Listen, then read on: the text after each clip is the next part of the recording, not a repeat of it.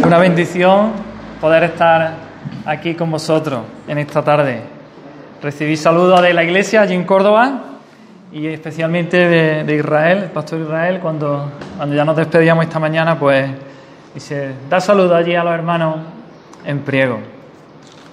Así que recibí sus saludos.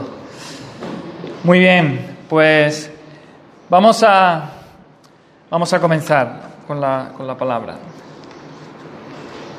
Estamos viviendo tiempos raros, ¿verdad? Este último año, año y pico ya, ¿no? Está siendo un tiempo, un tiempo raro. En lo, en lo sanitario parece que ya un poco como que, que se va mejorando, pero hemos estado en una crisis sanitaria importante, ¿verdad? Y en lo económico parece que se habla de crisis, de que viene una recesión importante. En lo sanitario, ya hemos dicho, bueno, pandemia, eh, eh, el vocabulario de todo este tiempo ha sido UCI al borde del colapso y pandemia y las vacunas y los aforos y el distanciamiento social y, todas esas cosas. En lo social también ha habido mucha confrontación, mucha tensión. Los, los, los partidarios de la vacuna, los que no están a favor de la vacuna, los que dicen que esto se lo han inventado, lo del virus, los que dicen que son los chinos, los que dicen que son los Estados Unidos. Bueno, confrontación social. En lo político, ¿qué podemos decir? En nuestro país también, ¿verdad? Mucho enfrentamiento, posiciones irreconciliables, unos en contra de otros. Y en lo moral, un avance grande de la impiedad, de la injusticia, un avance de lo que es la cultura de la muerte, la ampliación de, los casos de aborto, la ley de eutanasia, la exaltación que se hace de toda clase de, relaciones sexuales que Dios detesta que Dios aborrece. Así que no son tiempos fáciles. Y, y en medio de, todo este tiempo parece que una palabra, una palabra como que lo impregna todo es la de incertidumbre. ¿Qué pasará? ¿No? ¿Cuándo se acabará la pandemia? Incertidumbre de si la vacuna será eficaz o no será eficaz. Nos vamos a tener que poner dos, tres, todos los años nos vamos a tener que vacunar. Acabaremos con el virus. Incertidumbre respecto, parece que ya sabemos más de cómo se transmite el virus, pero al principio no sabíamos si tocarnos o no tocarnos, si era por aerosoles, ¿verdad? Mucha incertidumbre. ¿A qué hora era el toque de queda? ¿Cuánto nos podíamos reunir en la casa? Así que... Y hoy se decía una cosa, mañana se decía otra cosa, lo contrario, ¿verdad? Incertidumbre era la palabra. Y esta, toda esta incertidumbre también había creado como un clima, un ambiente de desesperanza o de desesperación, que es peor todavía, ¿no? Todo este ambiente que se crea y en el que estamos viviendo nos puede llevar, esta desesperanza nos puede llevar a la angustia, nos puede llevar a, no saber qué hacer, a no ver, a, parecer que no, que no hay salida, ¿no? A toda esta situación, nos puede hundir en un estado de tristeza, de apatía, de falta de ilusión, de falta de ganas de vivir, de desaliento. Esto parece que es el ambiente ¿no? que, nos rodea y nosotros eh, vivimos en este mundo y estamos en medio de ese ambiente y, y puede ser que nos impregnemos de esto. Y el Señor me llevaba a un texto en Romanos capítulo 12, vamos a leerlo, Romanos capítulo 12 los versículos del 11 al 13.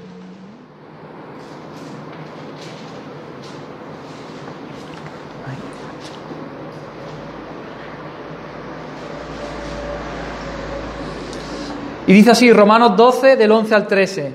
Dice, en lo que requiere diligencia, no perezosos, fervientes en espíritu, sirviendo al Señor, gozosos en la esperanza, sufridos en la tribulación constantes en la oración, compartiendo para las necesidades de los santos, practicando la hospitalidad.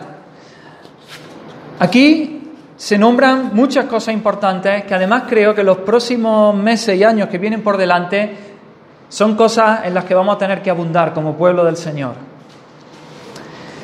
Se nos habla, por ejemplo, de la pereza, y creo que vienen tiempos en los que vamos a tener que ser muy diligentes, en los que vamos a tener que esforzarnos y trabajar mucho y duro. Se nos habla de ser fervientes en espíritu y sin duda que vamos a necesitar, como nunca antes, hervir en el espíritu, ser llenos del Espíritu Santo para enfrentar todas las situaciones y circunstancias que se nos van a venir. Se nos habla también de la esperanza cristiana y del gozo que trae ella y de cómo debemos regocijarnos en esa esperanza futura que tenemos por delante. Se nos habla de la oración, de que tenemos que ser persistentes, diligentes, constantes en la oración, en ella.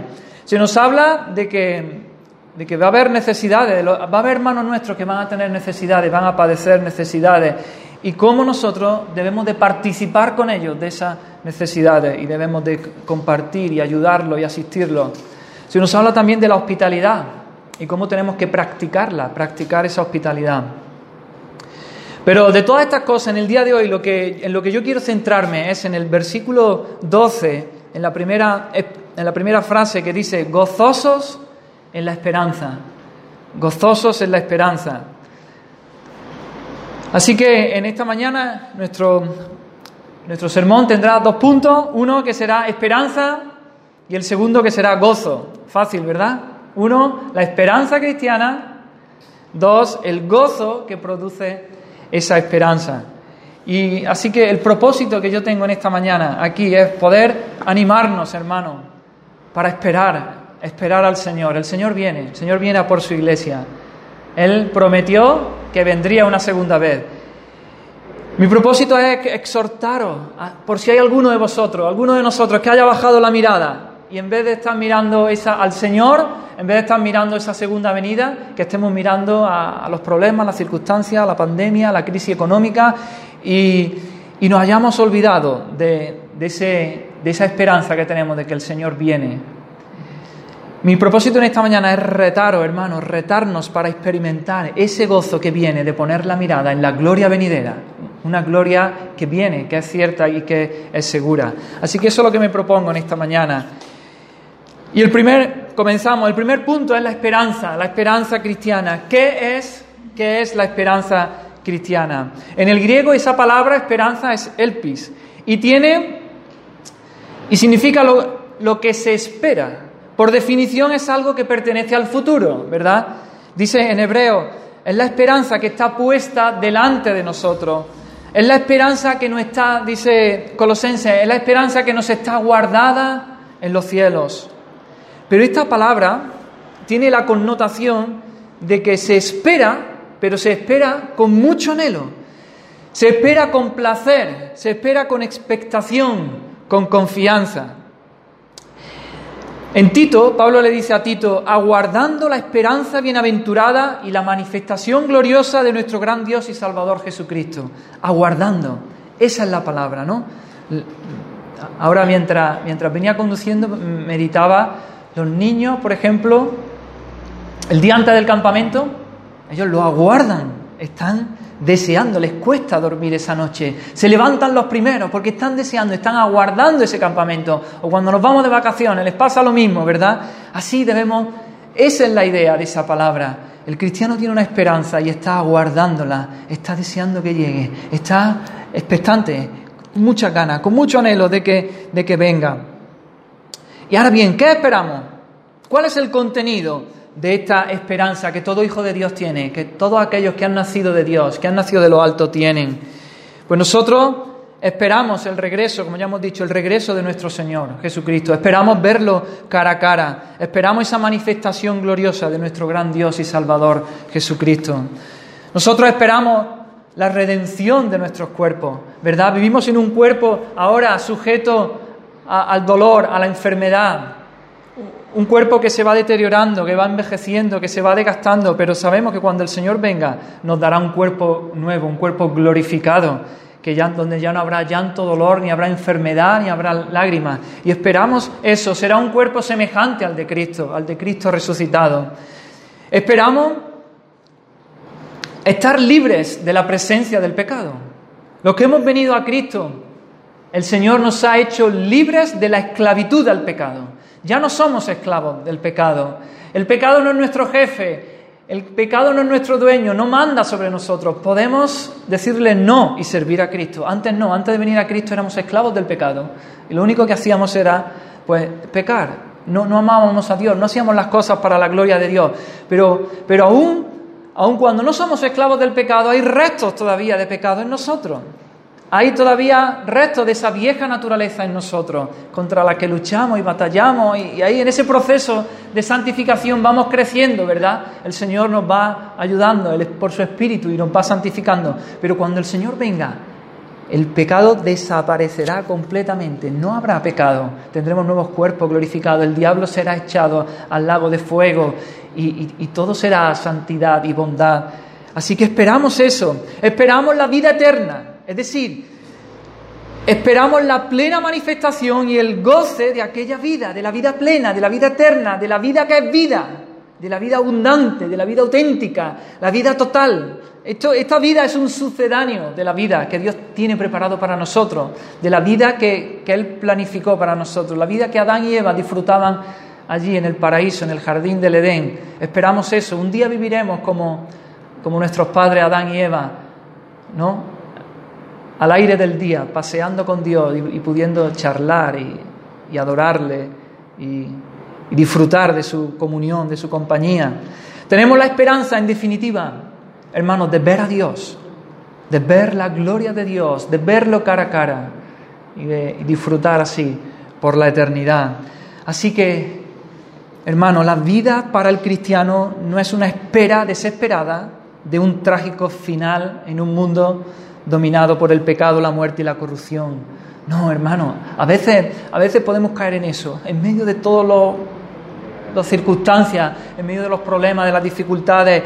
La vida para el cristiano no es una espera desesperada de un trágico final en un mundo dominado por el pecado y la muerte y la corrupción, no, sino una anticipación anhelante de la liberación, la renovación y la, y la recreación que Dios obrará al final de los tiempos cuando Cristo regrese en gloria y en poder. Estamos esperando que el Señor venga, que todo sea creado, sea hecho nuevo y podamos disfrutar de su presencia. Esa es la esperanza de cada hijo de Dios. Y hermano, esta esperanza nos dice la Escritura que es cierta y que es segura. Esta esperanza es cierta y segura. Debemos distinguirla de la palabra esperanza que nosotros usamos en el día a día en el uso cotidiano. Nosotros cuando decimos tengo la esperanza de... Eh, nos referimos a que tenemos el deseo de que algo bueno nos suceda en el futuro. Deseamos que algo bueno suceda, pero no podemos estar seguros. Puede que sí o puede que no. Hay cierta creencia de que eso llegará, de que pueda acontecer, pero no hay certeza. Hay alguna posibilidad, hay mucha o hay poca, pero no es seguro, hay incertidumbre. Por ejemplo, algunos dicen, yo tengo la esperanza, alguien que está en el paro dice, yo tengo la esperanza de encontrar trabajo. Desea, quiere encontrar trabajo, pero puede que sí o puede que no. Otros pueden decir, yo tengo la esperanza de, irme de vacaciones, o tengo la esperanza algún día pues, de, tener, de tener mi casa propia y poder... Pero es algo incierto, puede que sí o puede que no. Pero ese no es el sentido en el cuando la escritura, cuando la Biblia habla de esperanza, no habla en esos términos. Cuando la Biblia habla de esperanza, se refiere a algo que es cierto, que es seguro. No incluye la posibilidad de que puede que sí o puede que no. No, es certeza, es garantía de que será así, como Dios ha dicho. Lo que esperamos, hermano, vendrá. Todo lo que yo he dicho antes, que es nuestra esperanza, eso va a suceder, sí o sí. Viene, Decimos esperanza porque está en el futuro, pero no porque puede que suceda o puede que no suceda. No, sucederá, seguro. Ahora bien, ¿por qué podemos tener esta seguridad? ¿Por qué decimos que esta esperanza es cierta y es segura? ¿En qué nos basamos? Muy bien, pues nuestra esperanza, esta esperanza cristiana, está anclada en la palabra de Dios. Está anclada, está ahí atornillada en las promesas que Dios nos ha dado en su palabra. Pero no solo eso, no solamente es que está aquí, en la palabra de Dios, en la Biblia, en las Escrituras. Además, es que Dios es el que lo ha dicho. Está aquí y Dios es el que lo ha dicho. Y Dios no miente. Dios no es hombre para que mienta. Dios no es hijo de hombre para que se arrepienta. Las, las promesas de Dios son sí y amén en Él. Podemos descansar en el carácter de Dios. Dios no miente. Dios es inmutable, Dios no cambia, Dios no te dice hoy una cosa y mañana te dice otra. Dios es fiel a su palabra.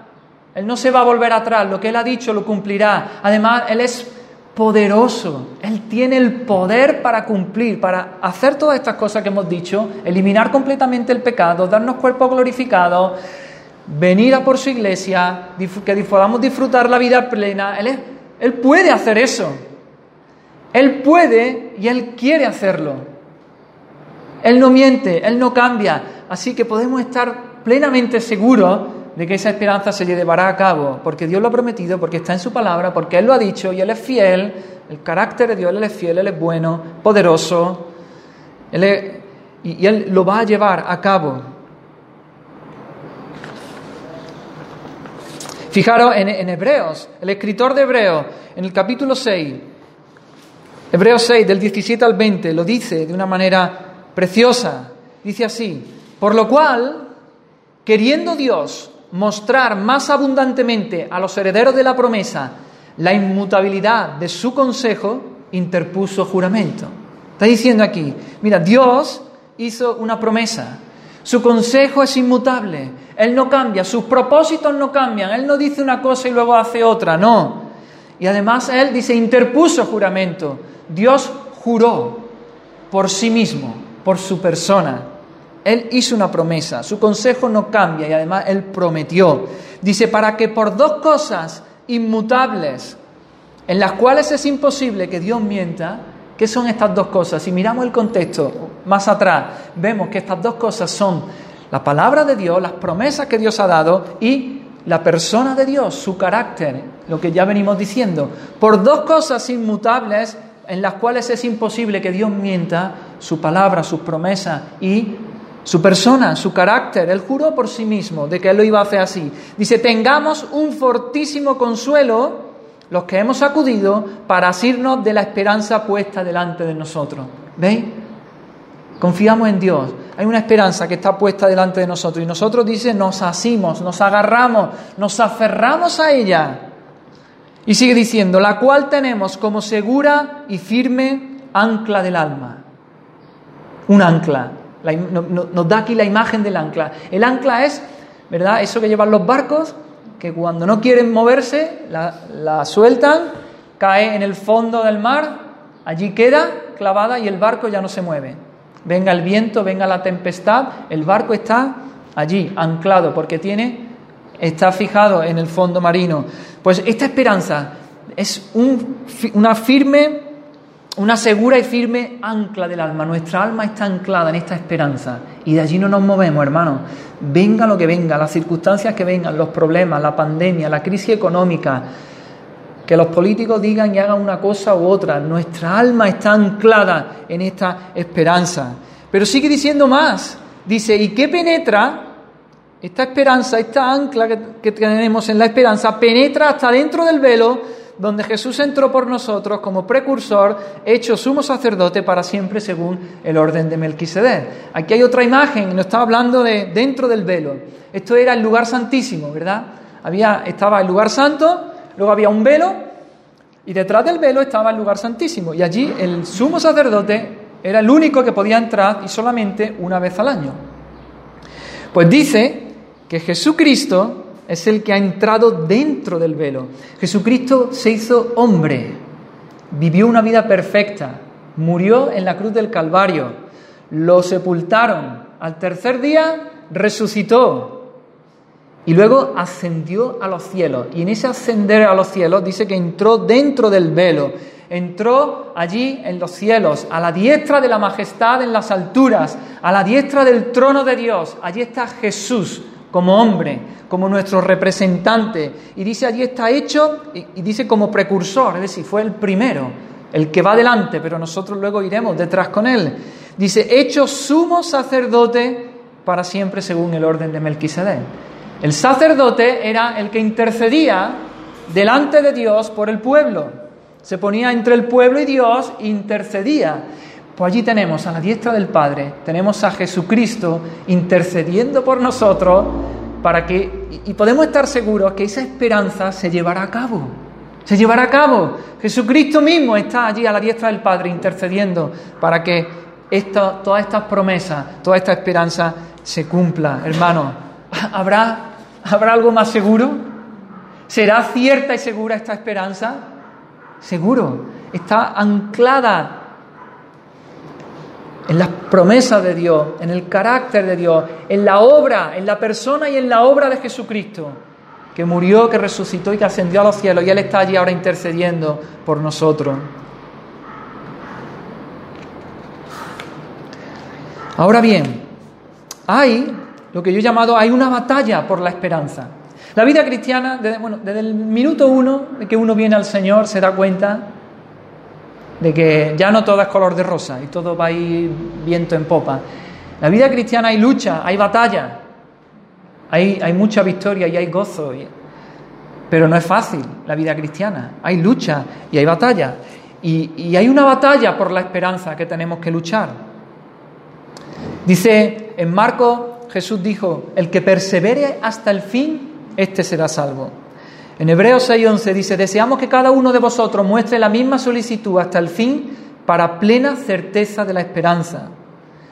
Más adelante en Hebreos dice, mantengamos firme sin fluctuar la profesión de nuestra esperanza, porque fiel es el que lo prometió. Y en Colosenses dice, si en verdad permanecéis fundados y firmes en la fe, sin moveros de la esperanza que habéis oído. ¿Vemos? Vemos aquí que debemos demostrar solicitud hasta el final para plena certeza de la esperanza. Vemos que tenemos que mantenernos firmes, sin fluctuar, que la profesión de nuestra esperanza debemos de mantenernos ahí firmes, debemos de permanecer firmes, fundados, sin moveros, sin movernos de la esperanza que tenemos.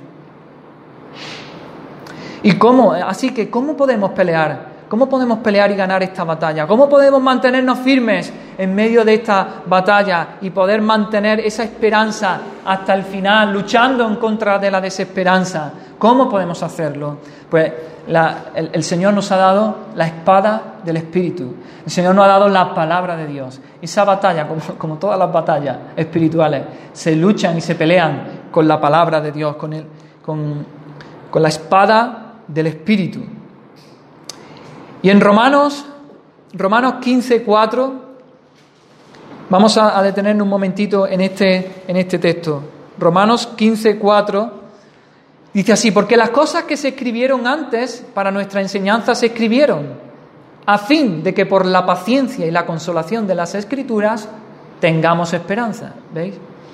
Para que tengamos esperanza. Aquí hay tres verdades que yo quiero destacar de este versículo. La primera es que toda la escritura es para nuestra enseñanza. Dice, todas las cosas que antes se escribieron, está refiriendo al Antiguo Testamento y, por ende también a todo, todo el Nuevo Testamento, toda la palabra de Dios se escribió para nuestra enseñanza. Es decir, Dios nos ha dado las escrituras para que las aprendamos, para que nos sentemos a los pies de la escritura y la dejemos que ella sea nuestro maestro.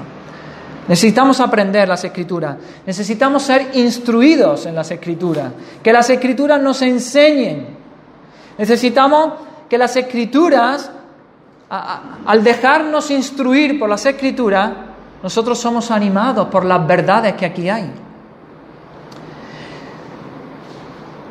¿De dónde va a venir tu ánimo? ¿De dónde va a venir tu esperanza? De lo que te digan otros, de lo que te digan personas, de lo que te digan tu familia, que con buenas intenciones te va a dar ánimo y te va a intentar dar esperanza. De tus amigos, de tus compañeros de trabajo. Está bien que nos den ánimo, que nos den esperanza, pero nuestra mayor esperanza, nuestro mayor ánimo tiene que venir de las verdades que hay en la Escritura, de las promesas que Dios nos ha revelado en su palabra. Y esto, y esto no es un trabajo fácil. Esto es un trabajo arduo. Sentarnos a los pies de las escrituras para que nos enseñe y nos instruya no es algo fácil, no es un trabajo liviano.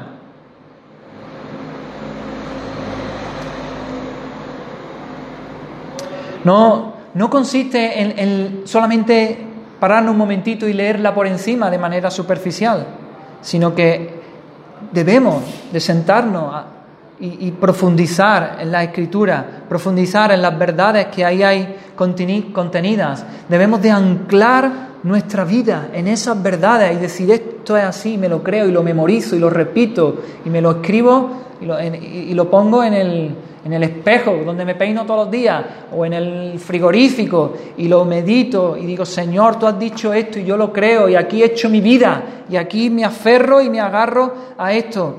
Y, así es como se lucha la batalla por la esperanza. Debemos echar raíces en la escritura. Necesitamos leerla y no solo leerla, sino meditarla y memorizarla y estudiarla.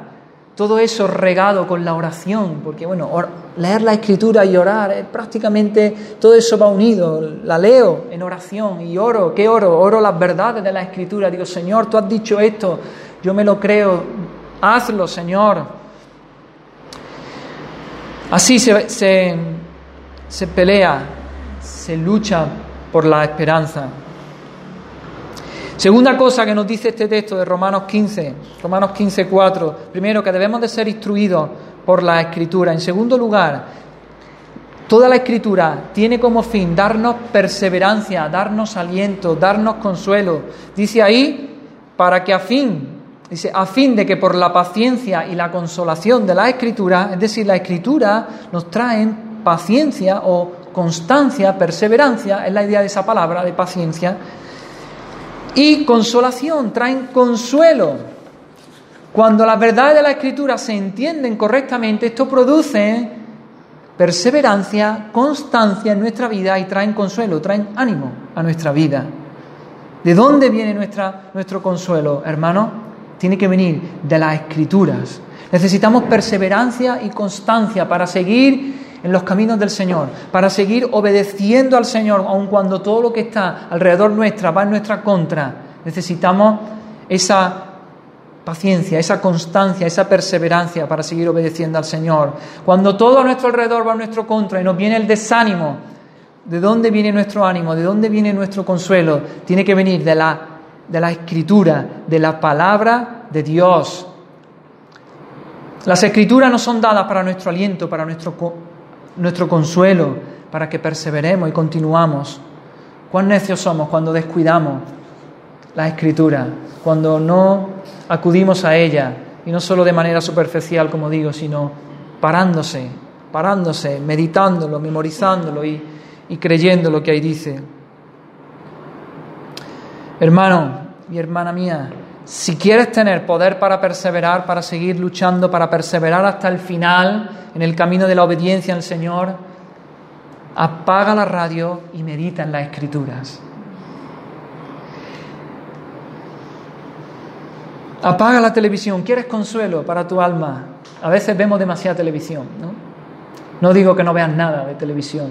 Necesitamos, necesitamos estar informado de lo que pasa en nuestro mundo, sin duda. ¿no? Vivimos en medio de este mundo y necesitamos estar informados, pero a veces creo que, nos llenamos demasiado de, todas las noticias, de todo lo que la, tele nos bombardea y nos quita la esperanza, nos roba el, eh, eso, la esperanza y nos entramos en ansiedad, en desesperación.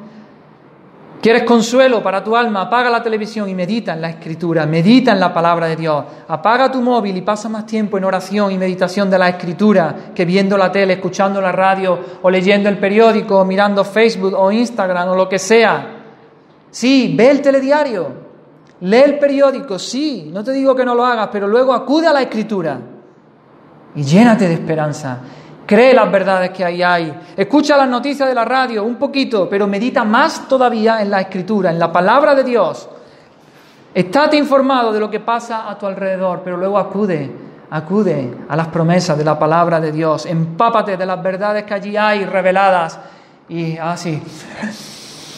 llénate de esperanza, llénate de esperanza.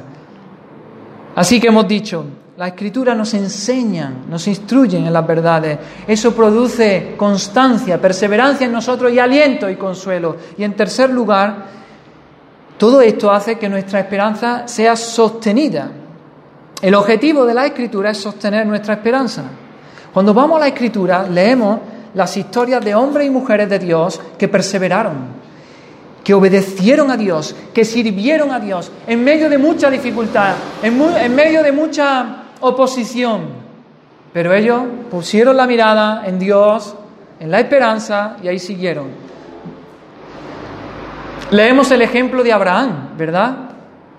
Qué hombre, Dios lo llamó, sal de tu tierra y de tu parentela, no le dijo ni a dónde iba, vivió toda su vida en tiendas, errante, de un lado para otro como un peregrino, le dijo que iba a dar una gran descendencia y su esposa estéril y pasaban los años y los años y él ya anciano, pero él ahí seguía, confiando en el Señor, perseverando en Él. Leemos de, mujeres como Ruth, como Esther, que confiaron en el Señor, que se aferraron a la palabra de Dios, a sus promesas, al carácter de Dios, que Dios no miente, que Dios es fiel. Y vemos como eh, miraron, miraron al Señor y, perseveraron. Leemos de la vida de José, Oh, qué vida, cuánto sufrimiento, cuánta injusticia en la vida de José. Él hacía bien y solamente le devolvían mal y mal. Y hacía bien y lo echan en, la cisterna. Y vuelve a hacer bien y a la cárcel. Y así una y otra vez. Pero él seguía con la mirada puesta en el galardón. ¿Qué podemos decir de Moisés también? Moisés, igualmente, él tenía puesta la mirada en el galardón, en el galardón. Él se sostuvo como viendo al invisible. Vayamos a la escritura, veamos, leamos la vida de estos hombres y estas mujeres de Dios que amaron a Dios, que miraron a Dios, se aferraron a la palabra de Dios, a sus promesas y perseveraron. Vayamos a la escritura y allí hay multitud de promesas que nos van a hacer crecer en esperanza y que van a sostener nuestra esperanza y van a mantenerla. Aquí tengo algunas, por ejemplo, la palabra de Dios nos dice, no temas, porque yo estoy contigo, no desmayes, porque yo soy tu Dios que te esfuerzo, siempre te ayudaré, siempre te sustentaré con la diestra de mi justicia. Dios es nuestro amparo y nuestra fortaleza, nuestro pronto auxilio en las tribulaciones. Por tanto, no temeremos, aunque la tierra sea removida y se traspasen los corazones al corazón del mar. Los montes, aunque se traspasen los montes al corazón del mar. Dice también, los que esperan en el Señor tendrán nuevas fuerzas, levantarán alas como las águilas, correrán y no se cansarán, caminarán y no se fatigarán. No temas ni desmayes, porque Jehová tu Dios está contigo donde quiera que vayas. Torre fuerte es el nombre del Señor. A Él correrá el justo y será levantado. Me tomaste de la mano derecha, dice el salmista, me tomaste de la mano derecha y me has guiado según tu consejo y después me recibirás en gloria. Aleluya. Medita estas promesas del Señor. Ahí, memorízala, póntela, escríbetela, repítetela y llénate de esperanza. Levanta tu mirada al Señor. Es la esperanza, hermano, la que nos hace seguir adelante en medio de este mundo lleno de desesperanza, en este mundo lleno de incertidumbre, de temor, de miedo. Es la esperanza de la que hemos estado hablando que nos sostiene en medio de las dificultades, de los momentos difíciles. La vida en este mundo es un peregrinar difícil, lleno de pruebas, de obstáculos, lleno de frustración, de sinsabores, dolor, enfermedad, etcétera, etcétera, etcétera. Y la fuerza para resistir proviene de la esperanza que tenemos delante de nosotros. Y esta esperanza que tenemos delante de nosotros proviene de la Escritura, de la Escritura. Debemos acudir a ellas. E, e, este mundo persevera. Las personas que no conocen al Señor perseveran, son constantes para alcanzar las cosas de este mundo, la fama, el reconocimiento, para obtener mucho dinero y riqueza. La gente de este mundo persevera para hacerse grande y hacerse un nombre.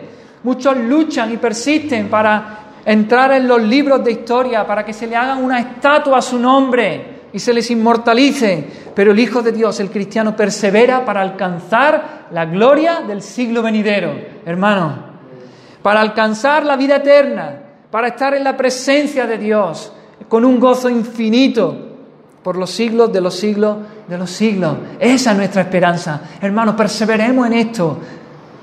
Continuemos con paciencia, con constancia, luchando por esta esperanza.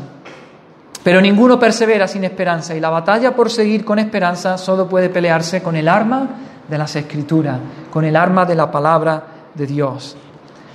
Así que hemos visto en qué consiste esta esperanza. Hemos visto que es cierta, que es segura y que hay una batalla que debemos luchar con la escritura. Y el segundo punto que teníamos era el gozo, el gozo que produce esta esperanza. Si, si la esperanza es un árbol, ¿cuál es el fruto de esa esperanza? Ya lo hemos dicho, ¿no? Es el gozo. El fruto que da el árbol de la esperanza es el gozo. Por eso dice nuestro texto en Romanos 12:12, 12, gozosos en la esperanza. Sin esta esperanza, hermano, no puede haber gozo en nuestra vida. Porque vivimos en un mundo, ¿verdad?, lleno de, de tristeza, de dolor, ya lo hemos dicho. Sin esta esperanza no puede haber gozo en nuestra vida. Nuestro texto dice gozosos en la esperanza. O también podríamos traducirlo como regocijaos en la esperanza. O podríamos parafrasearlo también así, que tu gozo sea el gozo que proviene de la esperanza. O lleva el fruto, lleva el fruto del gozo en el pámpano de la esperanza, ¿no? Antes nos hablaba Julián de Juan 15, ¿no? El de los pámpanos y la vid. Pues si la esperanza fuese ese pámpano, el fruto, el fruto es el gozo. Alégrate, también podríamos traducir, alégrate porque tienes esperanza. Así que lo que vemos aquí es que existe una relación fuerte entre lo que es la esperanza y el gozo, entre el gozo y la esperanza. Ahora bien, ¿cuáles son las características del, gozo cristiano, de este gozo que produce la esperanza? En primer lugar, podemos decir que este gozo es, es una respuesta, es una consecuencia emocional y espontánea del corazón. No es un acto de fuerza de voluntad. Es decir, yo no puedo decir, venga, me voy a gozar, me voy a gozar, me voy a gozar, y yo producir el gozo. Este gozo viene como consecuencia de otra cosa. Es una respuesta, es una consecuencia espontánea y emocional del corazón, y entonces yo me gozo.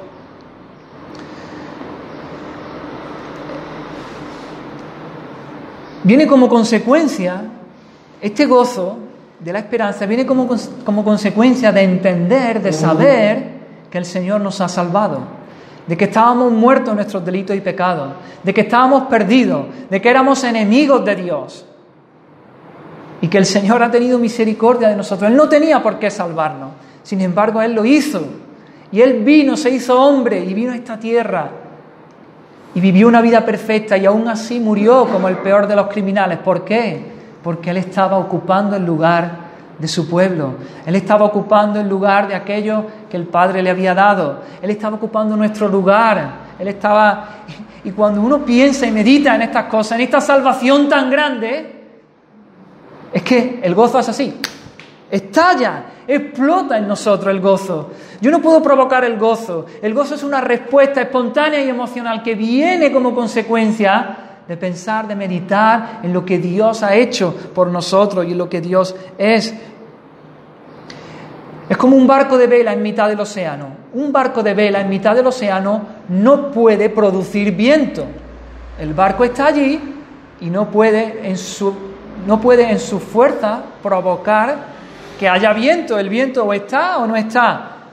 Ahora, ¿qué puede hacer el barco? El barco puede izar sus velas, desplegar sus velas para que cuando haya viento, ese viento choque contra esas velas y entonces el barco, pues moviendo las velas, pueda llegar a buen puerto, a donde quiere. Así, nosotros no podemos provocar el gozo, pero ¿qué podemos hacer?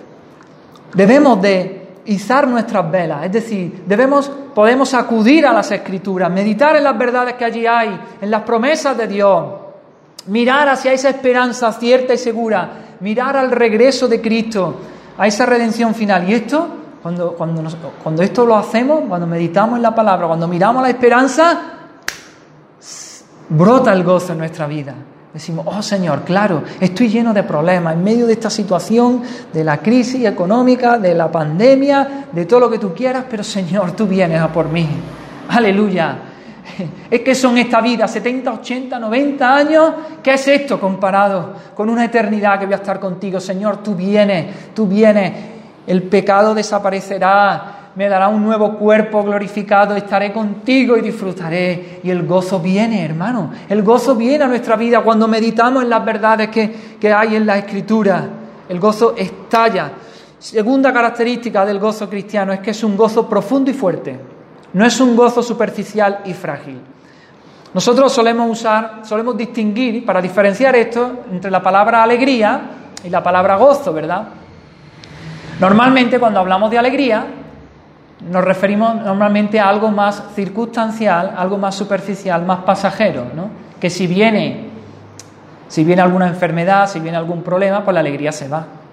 La alegría depende de las circunstancias. Ahora, cuando hablamos del gozo, normalmente el gozo es, es algo que no, que no cambia, que las circunstancias no lo mueven, que las circunstancias sean favorables o sean o vayan en contra nuestra, el gozo permanece. El gozo es algo mucho más profundo y algo mucho más fuerte.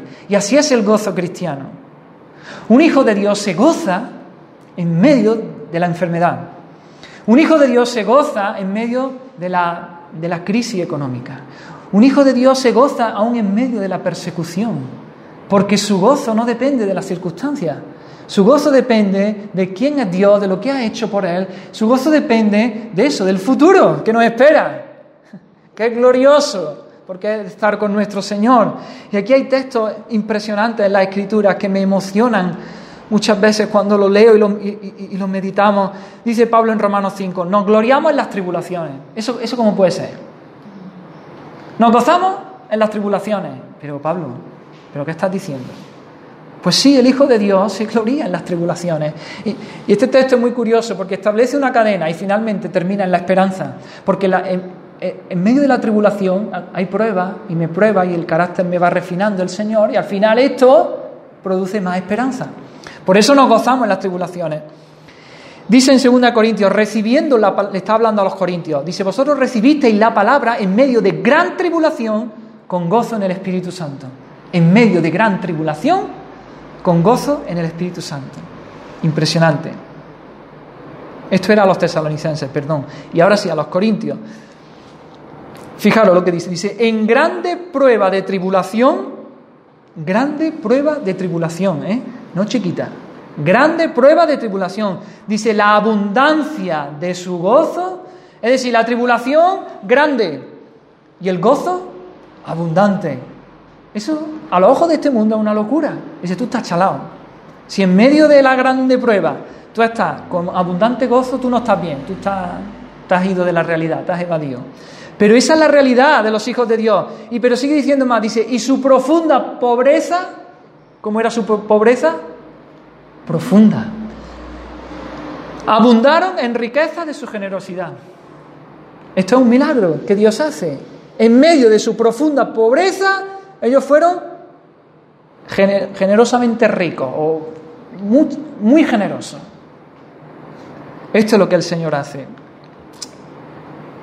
Así que el gozo, el gozo cristiano, hemos dicho en primer lugar que es una, algo que no podemos provocar, que es una respuesta espontánea, que surge de, mirar a lo, que, a lo que nos viene, de lo que Dios ha hecho por nosotros, y que además es un gozo, eh, el gozo es profundo y fuerte, no es superficial, no depende de las circunstancias. Y en tercer lugar, el gozo cristiano es espiritual, no es un gozo natural. Como hombres podemos gozarnos en, cosas, en las cosas naturales. Puedo disfrutar de un paseo en el campo, del beso de mi hijo y, gozarme de las cosas que el Señor nos da, naturales. Pero este gozo del que estamos hablando es un gozo que es espiritual, que es producido por el Espíritu Santo en nosotros. Y esto lo distingue de todos los demás, de todos los demás gozos. Este proviene del Espíritu Santo y tiene el carácter del Espíritu Santo. Este gozo es producido por el Espíritu de Dios. Por ejemplo, en Gálatas 5:22 nos dice, el fruto del Espíritu es, y dice amor, gozo, paz, y está el gozo ahí en segundo lugar, ¿verdad? Amor, gozo, paz, paciencia. Así que el Espíritu Santo es el que produce este gozo. En Romanos en Tesalonicenses, ya lo hemos leído, recibieron la palabra en medio de gran tribulación con gozo del Espíritu Santo. Es el gozo del Espíritu Santo. En Romanos 14 nos dice, el reino de Dios no es comida ni bebida, sino justicia, paz y gozo en el Espíritu Santo. Y Jesús les dijo a los discípulos, estas cosas os he hablado para que mi gozo esté en vosotros y vuestro gozo y vuestro gozo sea cumplido. Así que este gozo no es el mero producto del espíritu humano, en respuesta a circunstancias agradables que suceden a nuestro alrededor. Es un gozo que es el fruto del espíritu de Dios. Así que estas son las características del gozo cristiano. La esperanza produce gozo. Un gozo que es que no podemos fabricar, sino que es una respuesta espontánea y emocional que Dios, que Dios hace en nosotros, provoca en nosotros por lo que Él ha hecho. En segundo lugar, que es fuerte, que es profundo, no es superficial, no depende de las circunstancias. Y en tercer lugar, hemos dicho que es espiritual, producido por el Espíritu Santo. Ahora bien, aquí eh, dice gozosos en la esperanza. Nuestro texto dice gozosos en la esperanza. La manera en cómo está escrito es como si fuera un imperativo, es decir, una orden, un mandato. Es como si Pablo estuviera decir, diciéndoles, Gozaos en la esperanza. Hermano, gozaos en la esperanza. Se nos está ordenando, se nos está ordenando que nos gocemos, que nos gocemos en la esperanza. Ahora yo me pregunto, ¿se nos puede ordenar esto, hermano? ¿Se nos puede ordenar a que nos gocemos? Y más cuando hemos dicho, acabamos de decir que el gozo no lo podemos fabricar nosotros, que es una respuesta emocional y espontánea que viene como consecuencia de lo que Dios ha hecho en nosotros, de, meditar en la Escritura. ¿Se nos puede, Dios nos puede ordenar a que nos gocemos? Pues la respuesta que podemos decir es que sí, pues claro, Dios puede ordenarnos eso. Es más, es que Dios lo hace una y otra vez en la Escritura. En Mateo 5:12 Jesús dijo, gozaos y alegraos, porque vuestro galardón en los cielos porque vuestro galardón es grande en los cielos. En Tesalonicenses les dice Pablo, estad siempre gozosos, una orden, estad siempre gozosos. En Filipenses, un texto muy conocido, regocijaos en el Señor siempre, otra vez digo, regocijaos, una orden. Pedro dice, gozaos por cuanto sois participantes de los padecimientos de Cristo. ¿Por qué entonces se nos ordena tener gozo? ¿Por qué se nos ordena tener gozo, hermano? Pues por la sencilla razón de que debemos tener gozo. Porque Dios es digno, Dios es infinitamente digno de que nos gocemos en Él, de que nosotros nos deleitemos en Él. Porque Dios nos creó para Él, porque Dios nos creó para que nos gozáramos en Él. Dios nos creó para que nos deleitáramos en Él. Y cuando nos gozamos en Él y cuando nos deleitamos en Él, Él recibe gloria. Esto es maravilloso. Él recibe gloria cuando eso, cuando nos gozamos y nos deleitamos en Él. Él es exaltado, Él es glorificado cuando yo encuentro mi gozo en Él. Así que por eso Dios nos puede ordenar gozarnos. Gózate, gozaos en la esperanza, porque ahí Dios recibe gloria. Lo que ocurre, hermano, es que, que aún estamos en este cuerpo, aún tenemos restos, como antes decíamos, restos de nuestra vieja naturaleza. ¿Y qué pasa? Que nuestro corazón se inclina eh, y, muchas veces nos vemos gozándonos en las cosas de este mundo, gozándonos en, bueno, en la familia, que está bien, o en el dinero, o en, en los placeres de este mundo. Y, bajamos nuestra mirada y en vez de levantarla y, mirar al Señor y gozarnos en Él. Entonces se nos ordena gozarnos, se nos ordena gozarnos, tenemos que gozarnos porque Dios recibe gloria cuando nosotros nos gozamos en Él. ¿Cómo podemos hacer esto? ¿Cómo podemos gozarnos, obedecer ese mandamiento que dice de gozarnos? Aquí cerramos nuevamente el círculo, ya lo hemos dicho antes. Debemos de acudir a las escrituras, debemos de meditar en ellas, porque así la, esperanza se inflama y en esa esperanza brota el gozo y podemos cumplir el mandamiento de Dios que dice, gozaos en la esperanza, gozosos en la esperanza. La esperanza es la gran fuente del gozo. El gozo del creyente surge de la esperanza. Por lo tanto, hermanos, cuanto más esperanza tengamos, más gozo tendremos. Así que, ¿qué debemos hacer? El creyente debe trabajar por ir en pos de mucha esperanza, de una abundancia de esperanza. Porque tener mucha esperanza, eso redundará en mucho gozo. en medio de cualquier circunstancia. Miremos al Señor, levantemos nuestra mirada a la esperanza y esto hará que brote en nosotros esa respuesta espontánea, ese gozo. Y así podremos obedecer el mandato del Señor de gozaros en la esperanza. Y cuando nos gozamos en esa esperanza, Dios recibe gloria, porque Dios nos ha hecho para eso, para que nos gocemos en Él y Él recibe gloria. Ese es su propósito, que nosotros disfrutemos, le disfrutemos, le gocemos, nos deleitemos en Él. Debemos exponernos a la Escritura y a las verdades reveladas en ella, a las promesas de Dios. Y esto hará que levantemos nuestra mirada, hermano, a esa esperanza futura y segura, que es que Cristo regresará, que nuestros cuerpos serán redimidos, que seremos liberados de toda presencia del pecado que tendremos la vida eterna, veremos la gloria de Dios y a Dios mismo, hermano. Así que os animo, en medio de este tiempo raro, de este ambiente que, que se ha creado con esto de la pandemia y de, y de crisis por todos lados, ya digo, la económica, la política, la moral, crisis social, que podamos en medio de todo esto levantar nuestra mirada al Señor, empaparnos de la Escritura, empaparnos de las promesas que el Señor nos ha dado aquí, echar nuestra ancla ahí, en la palabra de Dios, en el carácter de Dios, y poder gozarnos en medio, de, en medio del dolor.